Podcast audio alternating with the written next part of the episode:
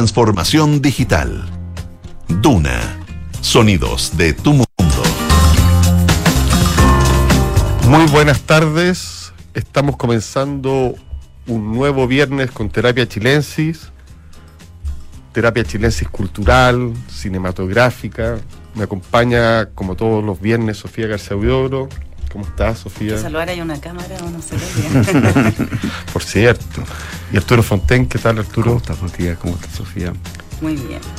Un gusto estar con usted. Se viene, según eh, los expertos en el clima, para no perder las costumbres, un fin de semana con alguna lluvia. Así que tan buenos los panoramas interiores. Y tam- 90% de posibilidades dice mi, mi teléfono. Por eso Veremos.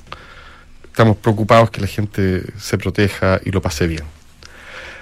A mí me gustaría comenzar contándoles de un libro que me llegó eh, de regalo, pero que circula y se puede comprar fácilmente por internet. Se llama Puntos en el Tiempo de Paul Bowles, está editado por Mansalva.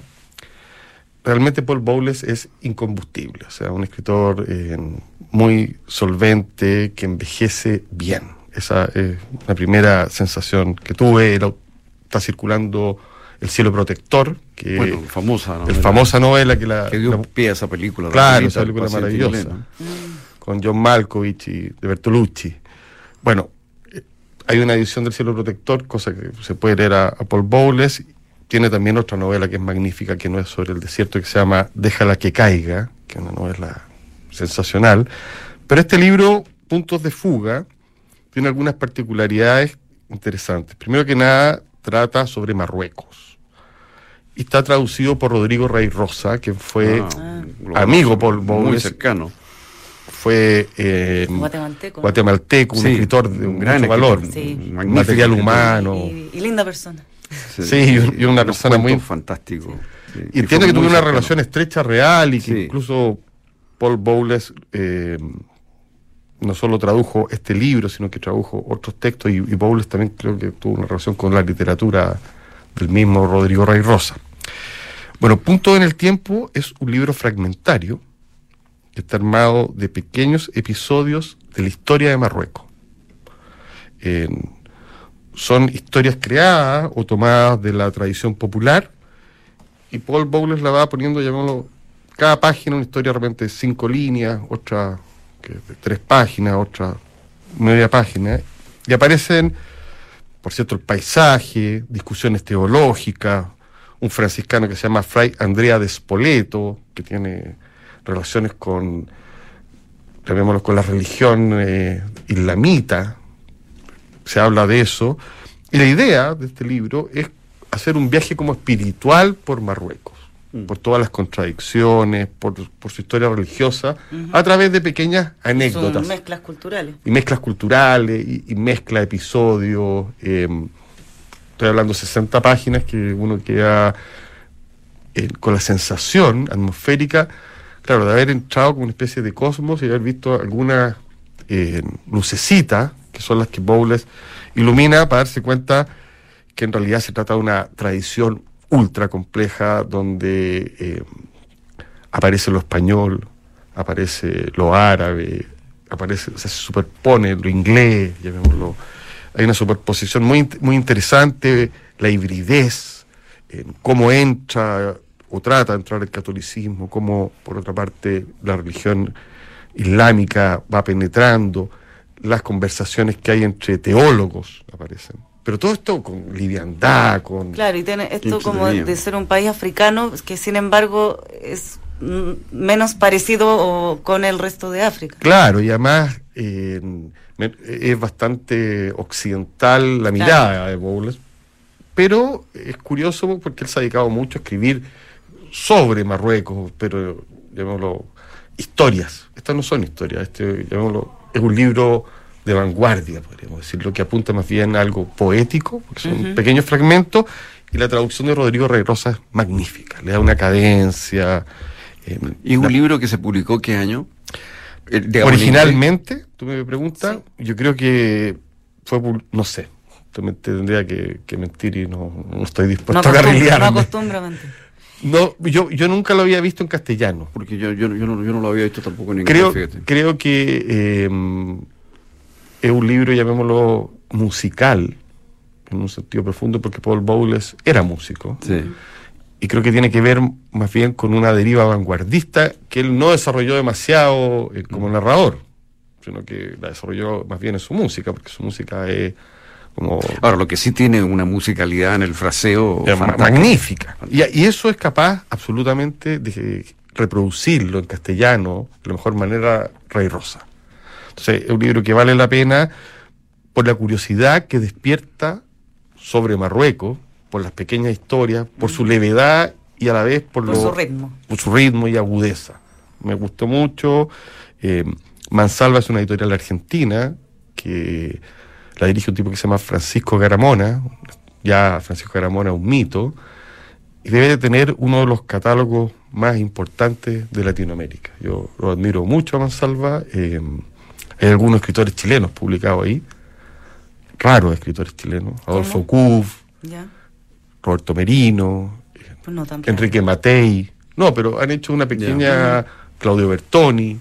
Entonces, Mansalva, y es como publica también cubano, ha desarrollado mucho eh, una beta literaria que las otras editoriales tratan de sacar un poco, que tiene que ver con lo barroco. Le ha dado espacio a todos los escritores barrocos eh, latinoamericanos. Les cuento por los interesados. También quiero decirles que tuve una experiencia memorable porque hice un paseo, fui al Parque de la Escultura, que no suelo ir, lo reconozco, a ver una exposición eh, que se llama Tres Artistas del Barrio, que reúne a Francisca Ninat, Marcela Correa y Mariana Tocornal, son tres artistas más o menos de la misma generación, importantes, han estado exponiendo ahora último. Y esta muestra me llamó la atención, primero que nada, por el entorno.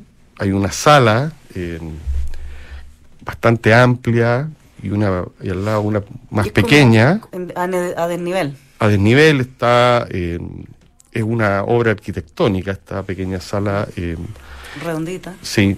Y Paul Birke es el curador que hace un trabajo bastante impecable al reunir a estas tres artistas, porque permite que uno las vea en su individualidad y también que aprecie que hay un hilo común conductor, que yo creo que tiene que ver con el trabajo, con lo material. Hay dos pinturas de Francisca Ninat, una muy grande, bien impresionante, negra, con hilos rojo y blanco. Como textil. No, que tiene. Está cosida algunos Ya, fragmentos. no te pregunto porque Sí. trabaja con géneros. Sí, no, pero en este caso es una pintura eh, con varias materialidades, varias capas, eh, que le da una densidad muy, muy, muy hermosa, rojo, negro, blanco, muy impresionante. Está en- a la entrada. Eh, va acompañado esto de una otra pintura de ella, más chica, que está como hecha con, con un material como yeso, más, muy bonita, muy poética. eh, y esto junto con una mesa en la cual hay distintas eh, obras de tipo objetual. El conjunto funciona magníficamente, sobre todo priman como las emociones estéticas, no hay un discurso que uno tenga ahí que andar deshilachando. Así que me parece que es muy bueno el trabajo de Francisca Ninat. Eh, en esta muestra como individualidad la destaco. El trabajo de Marcela Correa también, una artista de alto nivel, que consiste en una serie de moldes de piedras, moldes de piedras grandes que se ven sus costuras, son como eh, que habla un poco del pliegue entre lo artificial y lo real, lo contundente y lo leve, o sea, uno no sabe cuánto pesan estas cosas, y están dispuestas en la sala de una manera eh, muy bonita, cosa que eh, se genera como una especie de paisaje al, al interior. Y, y dialoga de alguna manera con, Con con, todo, el entorno también, sí. con el parque. Total, Ya. totalmente dialogado con el parque. Y Mariana Tocornal trabaja un concepto de una biblioteca, es una biblioteca de, Ah, de- de porcelana blanca que está en- puesta en la pared y, y hay fragmentos distribuidos. Yo tuve la sensación de que era una biblioteca fantasmal. Esa fue como... imágenes de, de- de ese trabajo muy, muy lindo, delicado.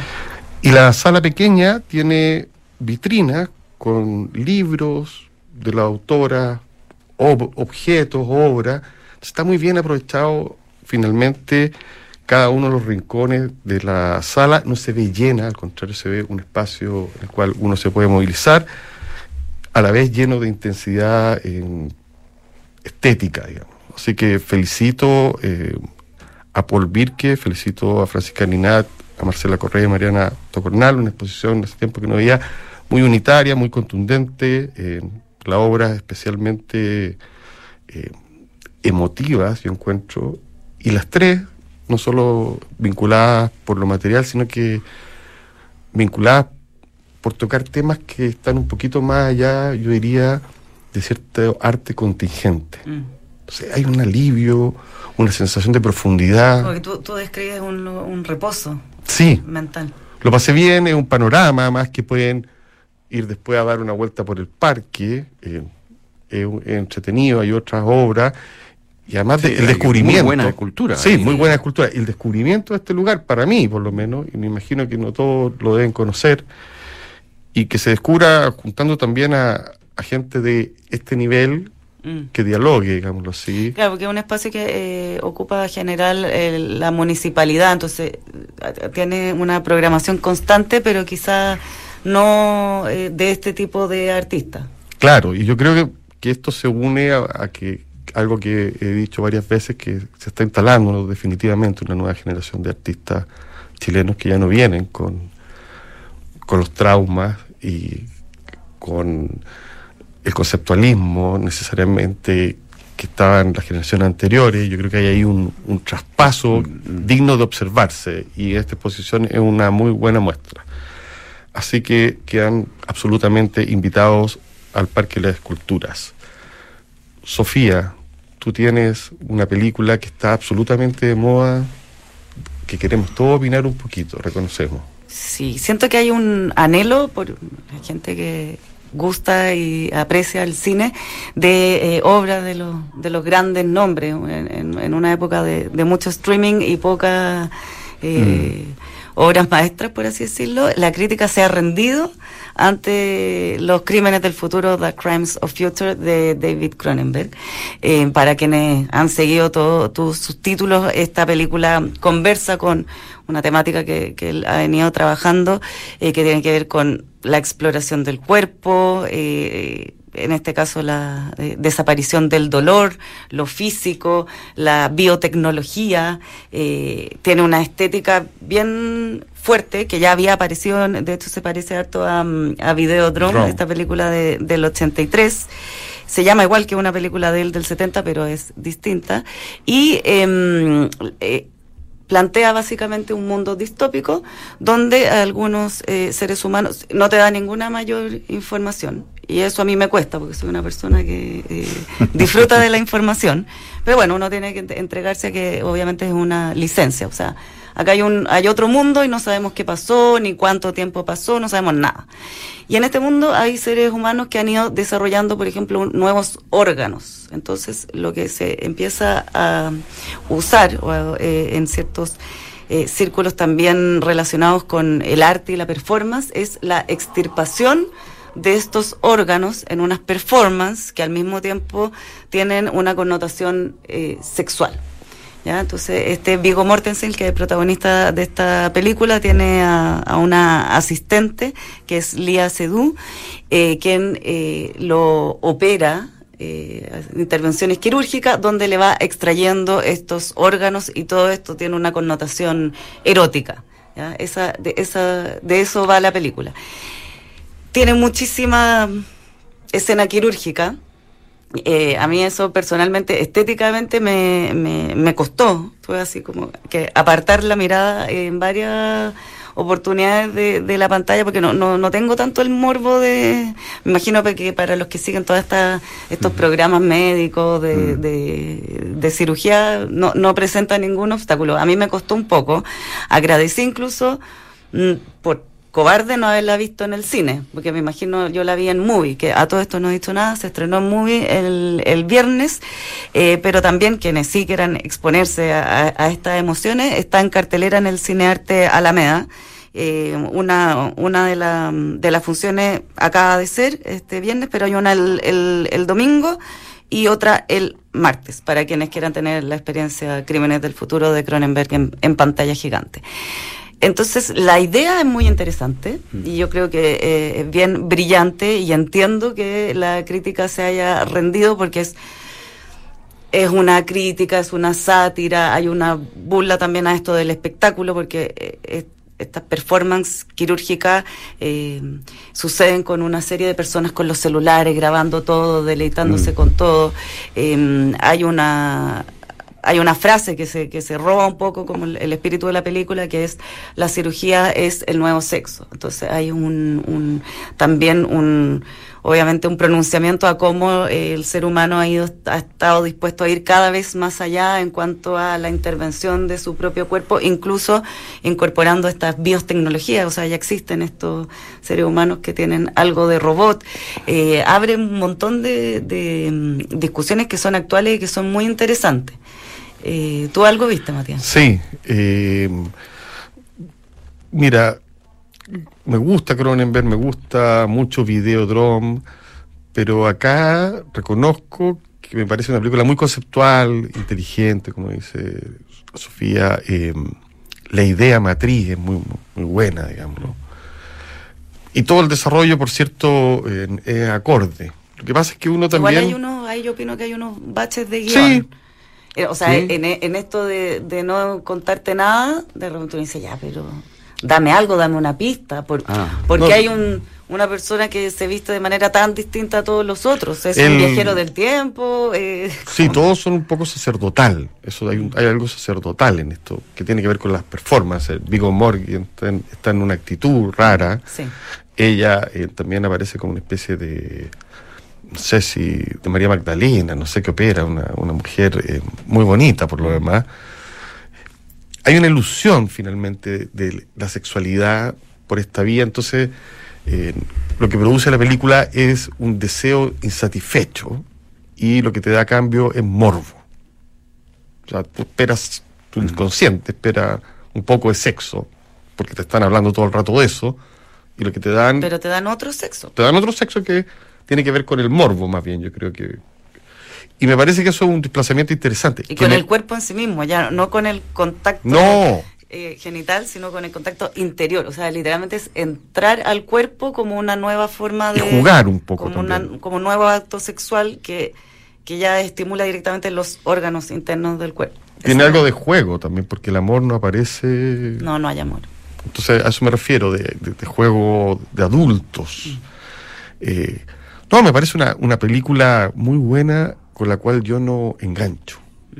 Entonces, en- hay que a veces ser muy sincero. No Yo, es tu cup of tea, como dicen los No, me, me encantó Videodrome, eh, estaba David Harry, eh, la líder de Blondie, que en parte me hizo ver la película completa y tragarme todo tipo de, de situaciones asquerosas. eh.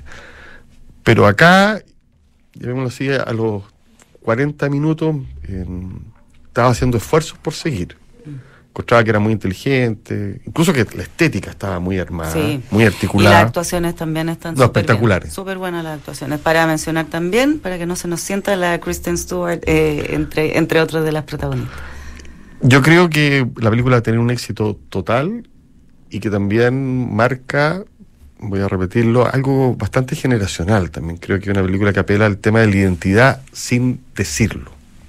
Finalmente, todo- toda esta operación y todo, es gente que está cambiando su identidad y no toca el tema.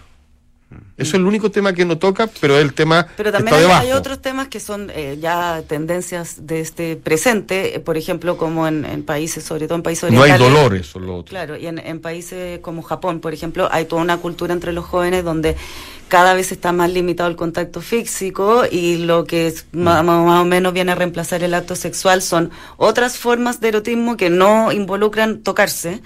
Y también después de, de ver la película vi en, en el noticiario una nota de cómo ahora la gente se está autooperando con YouTube, con tutoriales para hacerse intervenciones quirúrgicas como en la nariz, en los labios. Entonces, a- hay algo que, que totalmente ya... eh, eh, Acaba de morir. esa un- distopía ya está sucediendo en algún nivel. Total, se acaba de morir un, un famoso eh, señor musculoso de Estados Unidos, Ah, cuyo sí. nombre no recuerdo, que, que se inyectaba aceite. Le dio un infarto ayer. no, si Y tiene- que, y que el tipo parecía como un racimo de uvas, eran como, todo- como unos globos, todo su cuerpo. O sea, sí, el, el ser humano ya ha comenzado a, a mutilarse eh, y a transformarse en, en distintas eh, formas. Igual tiene Cronenberg la capacidad de, de remecer, de hacer Sí. hablar. De de- interpelar, de hacer- ¿eh? y es un, un tipo muy, llamémoslo así, un cineasta que, que tiene un. Puede uno no gustar. No, no, pero lo fascinable la no película. te deja indiferente. No, para nada. Y- tampoco puede decir bajo ninguna circunstancia que es mala. No. Puede decir, no enganché tanto. Mm. O no me fue agradable de O ver. no, o- no, claro. Pero otra cosa, bajo ninguna circunstancia cabe la posibilidad de decir, estuve viendo una, una película definitivamente. No, al revés, uno, uno efectivamente uno dice estoy en presencia de algo poderoso, eh, me guste más o me guste menos, pero Eso- algo eh, que te, Eso transmite- te sorprende. Cada vez menos los directores de cine. Y en este caso, y creo que en el caso de la película que, que vio Arturo, también lo transmite directamente, que es ca- Vámonos. carácter, ¿o no? Carácter. Directores Sí, con yo vi carácter. algo tan distinto, pero algo tiene que ver con lo que decías tú, Sofía, de formas de quererse sin tocarse. Eh, In the Mood for Love, una película que ganó el premio del jurado de Cannes el año 2000, de Wong Kai Wor, un gran escritor- eh, director chino de Hong Kong, con una fotografía fenomenal del australiano Christopher Dyle, extraordinaria. Eh, el actor principal de la película, eh, Tony Long, ganó el premio al mejor actor ese año en Cannes. La película está en movie y no es una película que le va a gustar a todo el mundo. Eh, es una película, lo digo entrada, lenta, lenta, lenta. Eh, es una historia de un amor posible y a la vez imposible que ocurre en Hong Kong en los años, en los años 60, 1960, comienzos de los 60. Eh, lo impresionante de la película es que es, es su temperamento. Es una película que tiene temperamento desde el principio al fin. Eh, un temperamento propio. Hay un clima cálido, melancólico, solitario. Unos rojos Eh, bonitos, ¿ah? Oye, una maravilla los dos actores. Eh, bueno, eh, ella es, eh, ¿cómo Y- se llama? La Maggie Chung. Chung. Yo sí. digo los colores también preciosos, ¿no? El rojo, está Es notado en todas sus gamas. Oye, es va oscura, pero, cambiando. pero de como seductoramente, Sí. en, en tonos seductores. Es, es extraordinario el colorido, eh, el juego de matices, una especie de Monet puesto en, en- en el cine, así, porque son pequeños matices. Ella se está vistiendo generalmente con la misma ropa, pero hay pequeños cambios de, de- de- de- de tono que te sugieren que el día cambió, porque en realidad es una rutina de dos personas que no, no- no estoy matando ningún argumento al No. decirlo, porque no, no es una película de suspenso. Eh, se trata de dos vecinos, casualmente vecinos, cada uno casado, y que establecen un contacto en estos estrechos pasillos, corredores, van a comprar tallarines eh, y se encuentran, ¿no? Y es toda esto una, una relación que se va produciendo entre ellos eh, sobre la base de que ambos están casados y sus eh, parejas están fuera en ese momento. Es una relación de una intensidad erótica muy real, pero es la intensidad erótica de la inhibición, del amor inhibido. Esto no es eh, Georges Bataille de- del erotismo como transgresión, es todo lo contrario, el erotismo contenido, sugerido, asumido, pero como un secreto, como algo que, que- que- que es muy íntimo y que Como una como vibra- vibración así. Sí, pero es, es extraordinario. Las escenas eh, que a veces se repiten, casi son como la misma escena. Es una conversaciones que se van re- reproduciendo, de un exacto. diálogo. Y es de una fluidez musical, porque también esto es como música, o sea, es como que fuera una partitura musical, la forma en que está compuesta la película. Eh, es, es lo más musical que yo he visto y aparece la canción de Nat King Cole, quizás, quizás, quizás, que de alguna manera sugiere mucho lo que es el, el- la situación en que están los personajes. Ese quizás, quizás, quizás. Aparece constantemente esa, esa canción de, de Nat King Cole, que es de la época, digamos, ¿no? Claro, y que es como un eterno esperar también. Claro, es la posibilidad de, es lo que está a punto de pasar, ¿no? Eh, eh, el juego de la película está ahí, lo que está a punto de ocurrir. Y en los rollos que se pasan y comparten, ¿o no? Porque también de repente si no me falla la memoria, dicen, podrían nuestros respectivos, eh, llamémoslo así, cónyuges estar haciendo lo que estamos haciendo nosotros. Sí, eh, una, hay una hay una pequeña, claro, eh, eso es una de las cosas curiosas que tiene la película. Este, este son dos, porque no es eh, dos personas que están casadas, a lo mejor si se encuentran, bueno, tratan de no hablar de sus parejas, pero aquí no, aquí ellos hablan de sus parejas. Claro. Entonces él dice algo y ella puede decir algo, pero eso es justo lo que me diría mi, mi marido. Que sí, como que el amor triangular sí, funciona empiezan como a jugar el mismo papel, no sé, es una cosa muy sutil lo que ocurre, es una película extraordinariamente matizada, muy delicada, eh, eh, es una película muy poética, digamos. Pero claro, es lenta, lo quiero advertir, porque hay gente que va a querer eh, que pasen cosas, digamos. Aquí, aquí es todo en la mirada, está todo en la... El juego de la cámara es una cosa sorprendente, como, como esa cámara logra iluminar los rincones, los lugares se siente además, eh, sin que aparezca mucha gente, se siente lo que debe haber sido y debe ser Hong Kong en términos de la multitud de gente que vive ahí en un espacio muy estrecho. La poca privacidad, la poca intimidad. Claro, los espacios son muy estrechos. Entonces, por eso se topan en parte tanto. Da la sensación que van así de, lado por el pasillo. siempre como al lado de que hay, siempre hay gente cerca. Eh, entonces está muy bien dado eso, esa, esa sensación, sin mostrar eh, de manera evidente eso, digamos, ¿no? No, una gran película, en The Mood for Love, eh, que está en Movie, pero tiene, es del año 2000, fíjate, esta película. Pero es bastante, yo creo que fue bien, a pesar de lo que tú dices, que efectivamente no sucede mucha acción y es más bien poética, fue bastante popular en su momento. Tuvo, tuvo eco crítico importante. Eh, ahora, eh, yo creo que, que, el, que el director eh, Wong Kai Ward nunca fue un, nunca ha sido un director así de gran público, ¿no? No.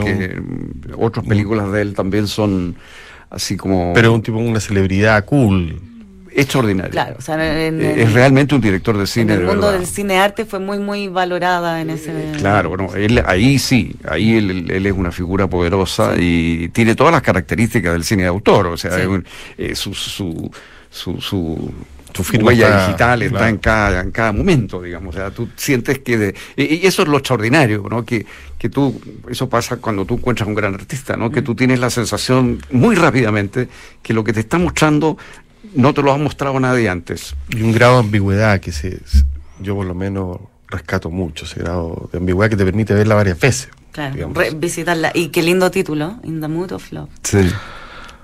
Oigan, hay un libro que está absolutamente de moda, quiero mencionarlo porque eh, empecé a leerlo.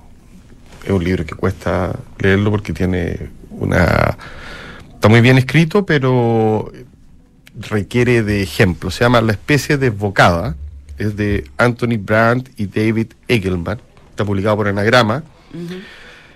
¿De qué se trata? Es un compositor, Anthony Brandt, y un neurocientífico, David Egelman, que estudian la mm. creatividad, cómo funciona eh, la cabeza, cómo opera, llamémoslo, nuestro cerebro para ocupar la menos cantidad de energía posible. Ese es uno de los principios de, somos ahorradores de energía.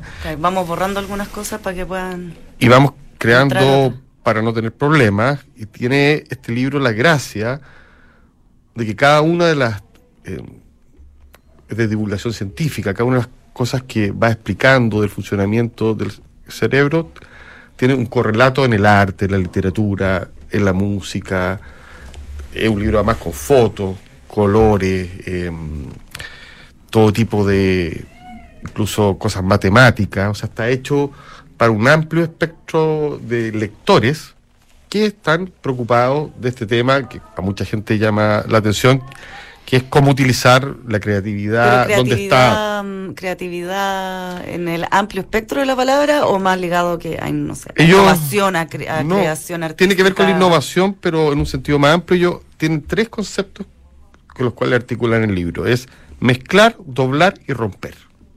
Mezclar, doblar, y romper. Como una receta de cocina. con estos tres conceptos, según ellos, son las operaciones básicas del pensamiento creativo. Mira. Entonces, este libro lo, que va haciendo es desarrollar distintas hipótesis y también contar datos que están absolutamente probados al respecto. Un libro absolutamente interesante, está escrito de manera inteligente, entretenido y uno se puede demorar un rato en leerlo porque es como divulgación científica densa y una novedad de anagrama que vale la pena ver. ¿Te, te va a servir para tu taller? No sé. Porque haces talleres de Sí, pero no. de cosas creativas. Sí, no, esto más bien yo creo es para las personas que están, creo que un público amplio, que está tratando de, de buscar el vínculo y de explorar ese vínculo entre arte y ciencia. Creo que ahí está el... el- Está bien en, en boga. Totalmente, por eso lo estoy diciendo que, que es un libro que... Pensamiento creativo. y- Claro, es un libro que la, la está llevando, que en Estados Unidos tuvo mucho éxito, la especie desbocada, y como digo, en- vale la pena ponerle el ojo. La, la palabra doblar, ¿en qué sentido? La, la- la- Desde la camisa hasta el hecho de doblar, romper, y, eh, sería y mezclar. Tres serían los elementos claro. con los cuales funcionamos, llamémoslo así, básicos para desarrollar cualquier tipo Me imagino así como. que la palabra TED. No, pero eh, tiene algo que ver con eso. Pero lo que pasa es que como hay un músico al lado de este neurocientífico, hay unas largas digresiones sobre arte, Por eso te preguntaba, porque a veces el término doblar se usa en el sentido de, en Traducir. música, de, de- Ah, de de- doblar. Del doblaje, sí, no. Del doblaje o en, en- Yo creo que. en cine yo- se usa sí, el doblaje. Mira, mira, te he dicho, no, no lo he terminado el libro, eh, que tiene además una muy buena cantidad de referencias. Entonces, a cada rato eh, hay que estar ahí volviendo, si uno se lo quiere leer en serio. Pero hasta donde voy yo, en doblar, todavía no pasa el Ya, doblaje ya, ya, cinematográfico, así. estamos Pero tiene más bien que ver con, con la cabeza, con los pliegues, con esa cosa. Y quiero comentar, porque yo creo que Arturo no se lo va a perder y me imagino que la Sofía tampoco. Acaba de aparecer Lumen, eh, y esto aparece cada cierto tiempo y siempre hay un buen pretexto para que aparezca la poesía completa de César Vallejo. ¿Cuál sería el hay, pretexto? un, hay un vallejismo duro. ¿eh? Duro. Sí. El, el pretexto, por ejemplo, es que el 2022 se cumplen 130 años del nacimiento de César Vallejo y eh, el primer centenario de su libro Trilce. Mira. Entonces, esta edición a cargo de Luis Fernando Chueca tiene algunas gracias que es antes de cada libro, Vallejo escribió pocos libros, eh, tres, digamos, eh, Los Heraldos Negros, Poema Humano y Trilce, hace una muy buena introducción, un prólogo, libro para tener en la casa. Yo también he- me ha tocado publicar la poesía completa de Vallejo, yo creo que se publica cada cierto tiempo. Eh, es realmente un genio del idioma absoluto. Creo que concordamos, Arturo, en eso. Eh, alguna vez, me acuerdo de Nicanor Parra, me decía que había hecho con el español lo que había hecho con el inglés Pound. A veces lo había desarmado por dentro. Y que también lo había sabido reconstruir. Que eso había sido la mayor gracia, porque desarmarlo no era tan, tan fácil. Eh, muy linda la historia. de- Buena, bonita edición también. bonita edición y sobre todo le- como pone el acento en Trilce, es bueno saber que Trilce fue escrito en la cárcel de Trujillo y publicado eh, por los talleres tipográficos de la penitenciaría de Lima. Para que los poetas no se angustien, sacó un tiraje de 200 ejemplares. Uno de los libros Imagínate. más grandes de la literatura comparado con Residencia en la Tierra. Bueno, están también los poemas humanos, los heraldos negros. Es un clásico Bueno, uno no puede dejar de leer a Vallejo. Eh, eh, es, un, es uno de esos poetas que vuelve a vivir cada vez que uno lo, lo vuelve a, a borrar y te da algo distinto, algo...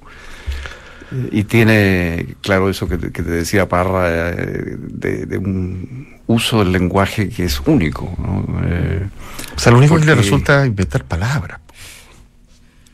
O sea, inventa palabras y funcionan Mm. bien. mm. Y sigue siendo misterioso hasta el día de hoy. Sí. es otra a pesar de que se ha eh, Investigado. investigado, escrito, compilado. Pero tú leí lo era, La- ¿Cómo se llama el libro que publicó la UDP el año pasado? la biografía de Daniel Tittinger. y que tenía una recopilación de información. Igual es un Mu- misterio. mucha gente que ha dedicado su vida a. ¿Cómo este señor peruano llegó tan, tan alto a nivel poético? Es uno de los grandes misterios que hablan de la genialidad. También es un, buen cronista y todo, pero magnífico el libro. Estamos llegando. en París con aguacero. Sí, Eh, y murió más o menos que aguacero. ya el recuerdo. no, extraordinario Vallejo. Estamos llegando ya al final del programa. Quería darle las gracias a todos nuestros auditores, a Sofía, Arturo, muchas gracias por estar acá como siempre. Y nos estamos viendo Gracias. el próximo día viernes. Gracias a todos quienes nos escucharon, que tengan, eh, esperemos un, un buen sábado lluvioso. ¿Está bueno para leer poesía? Está bueno, y está bueno para ver Cronenberg, para ir a la exposición. Está hay buenos panoramas que están todos bajo techo. La transformación digital de tu negocio nunca estuvo en mejores manos. En Sonda trabajan para que disfrutes tu vida innovando y desarrollando soluciones tecnológicas que mejoran y agilizan tus operaciones. Conócelos hoy, Sonda Make It Easy. A continuación, información privilegiada al cierre y luego sintonía crónica Epitafios junto a Bárbara Espejo y Rodrigo Santamaría. Muy buenas noches, buen fin de semana, que estén muy bien. Muy buenas, noches. noches.